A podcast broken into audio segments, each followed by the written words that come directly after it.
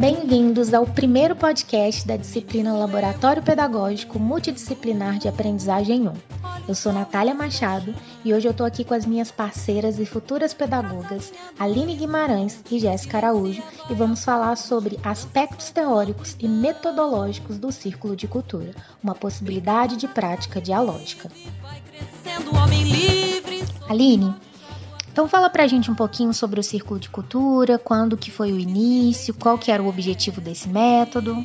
Paulo Freire iniciou em 1963, na cidade de Angicos, sertão do Rio Grande do Norte, os Círculos de Cultura, uma proposta pedagógica de cunho democrático e libertador, que vai além da alfabetização. Círculo, porque as pessoas ficavam sentadas em cadeiras que eram colocadas em forma geométrica de um círculo, para que todos pudessem ver um ao outro, olhar nos olhos uns dos outros. Cultura, porque ali era feito a leitura do mundo. E uns aprendiam com os outros e juntos aprendiam que tudo que eles viviam era também uma maneira de fazer cultura. O método teve como objetivo estimular os iletrados adultos à reflexão e à crítica diante do mundo em que viviam, e através do diálogo coletivo e do debate, compartilhar seus conhecimentos e suas vivências, despertando neles a consciência política transformadora.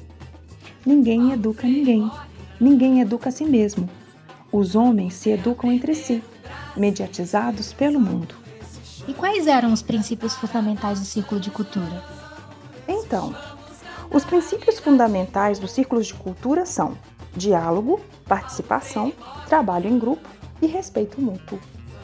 Eu disse como educador democrático, eu, eu me exponho democraticamente diante, diante dos alunos e com eles eu, eu chamo a expor-se também. Aí seria o aspecto dialógico da proposta da pedagogia do oprimido. Exato. Não? Por exemplo, na, na pedagogia do oprimido, eu, eu sou até um pouco, às vezes, duro com relação, com relação às lideranças revolucionárias e, e políticas é, que, que se sentem, que se sentem proprietárias do saber revolucionário e que desprezam completamente é, o saber, as dúvidas, os medos, os sonhos, as aspirações das massas populares. Jéssica, como que o diálogo se relaciona com os círculos de cultura? O diálogo se relaciona com o círculo de cultura como princípio fundamental deste para a viabilização dos debates, já que se concretiza por meio da interação horizontal, em igualdade entre os indivíduos, que gera criticidade e compartilha diferentes mundos, para a construção conjunta do ser mais do homem, o ser melhor e novos saberes. Há diálogo quando os polos que se encontram mediatizados pelo mundo ligam-se com amor, humildade, fé nos seres humanos, esperança, confiança e criticidade. O diálogo verdadeiro, que se faz com humildade e respeito às diferenças, proporciona a abertura do ser humano para si, para os outros e para o mundo. Ou seja, o homem constrói o olhar crítico sobre a realidade e a existência humana, tomando consciência de si e de seu inacabamento, por meio de palavras verdadeiras com as quais o ser humano é capaz de transformar o mundo. Com o diálogo, ninguém é superior a ninguém, seja de uma pessoa sobre a outra, de uma cultura sobre a outra, não há superioridade. E dizer a palavra é um direito de todos, de dizer o mundo conforme um modo de ver.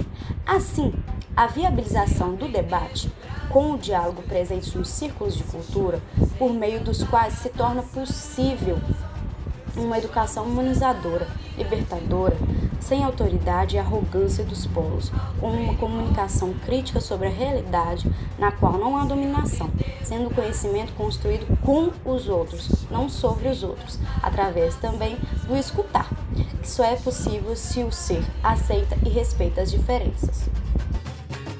Paulo Freire não. Nós ficamos por aqui e agradecemos a todos que nos ouviram. Até a próxima!